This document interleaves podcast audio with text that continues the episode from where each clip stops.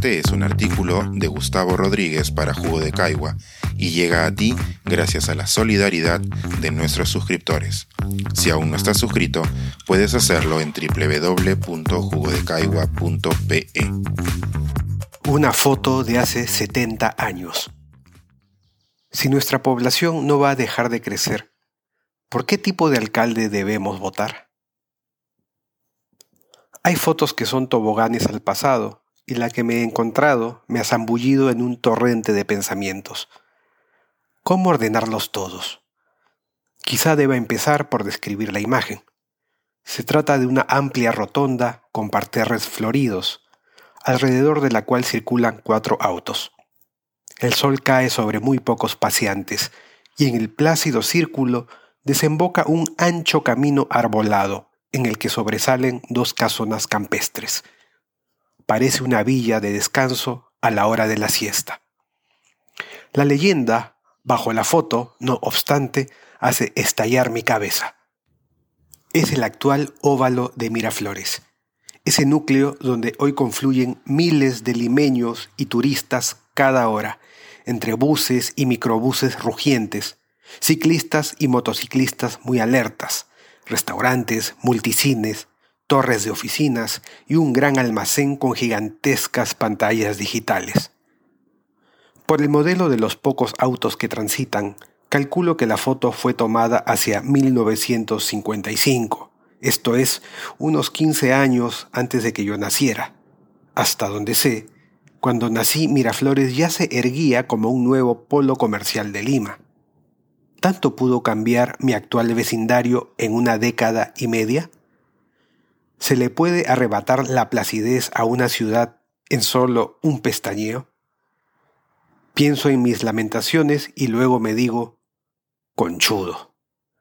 Tú, que añoras esa antigua calma y que te lamentas de cada nueva demolición en tu barrio, ¿no vives acaso en un edificio que fue antes una de esas casas? Como toda invención humana, las ciudades traen grandes beneficios y bemoles. Minimizan nuestros esfuerzos de traslado para intercambiar nuestros bienes y labores y también para acceder a servicios básicos, pero también pueden ser focos de inseguridad, insalubridad y hacinamiento. La inclinación hacia alguno de esos extremos depende de qué tanto se planifique su crecimiento, y ya sabemos que el de Lima fue explosivo y superó cualquier tentativa del Estado.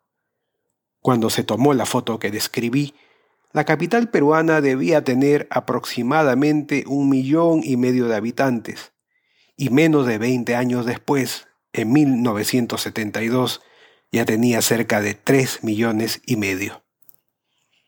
Si convenimos en que el principal beneficio que ofrece una metrópoli es la concentración de ofertas que nos ahorra energías, y si estamos también de acuerdo en que la humanidad no va a dejar de reproducirse, entonces debemos acostumbrarnos a la idea de que nuestras ciudades deben crecer verticalmente para ser viables. Esa foto que evoca nostalgia debería guardarse como un recordatorio y no tanto como una brújula, porque aquel mundo ya fue arrasado por la realidad.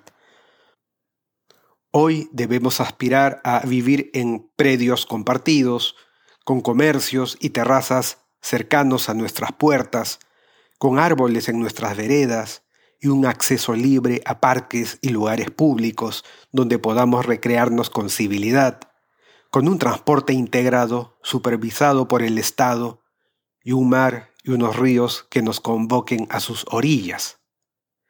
La semana pasada el Consejo Metropolitano de Lima aprobó el Plan de Desarrollo Metropolitano al 2040, que si fuera puesto en práctica por nuestras autoridades con una voluntad política de largo plazo, imagino que ayudaría mucho a cambiar la impresionante fragmentación de nuestra metrópoli, y no como ha ocurrido en los últimos 40 años, donde han sido los aislados emprendimientos privados los que han propiciado el destino de nuestros traslados.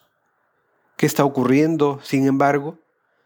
A una semana de las elecciones municipales, los candidatos a la alcaldía de Lima más perseguidos por las cámaras hablan de competencias que no son estrictamente suyas, como la seguridad, o de ideas esperpénticas, como crear playas artificiales. Y, por supuesto, los aspirantes a reyesuelos en esa insólita atomización en distritos que atenta contra la planificación están por lo mismo. Si usted vive en una ciudad peruana y busca elevar su calidad de vida, le doy un consejo, aunque apueste a perdedor.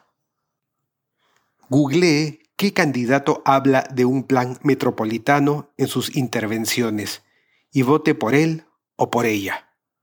Yo, en Lima, hasta ahora he encontrado dos. Tal es la foto del momento. Nota al pie. Para ver la foto a la que me he referido, puede ingresar a la web de Jugo de Caigua. Al pie de mi artículo está el enlace. Pensar, escribir, editar, grabar, coordinar, publicar y promover este y todos nuestros artículos en este podcast cuesta y nosotros los entregamos sin cobrar. Contribuye en www.jugodecaigua.pe barra suscríbete y de paso espía como suscriptor nuestras reuniones editoriales.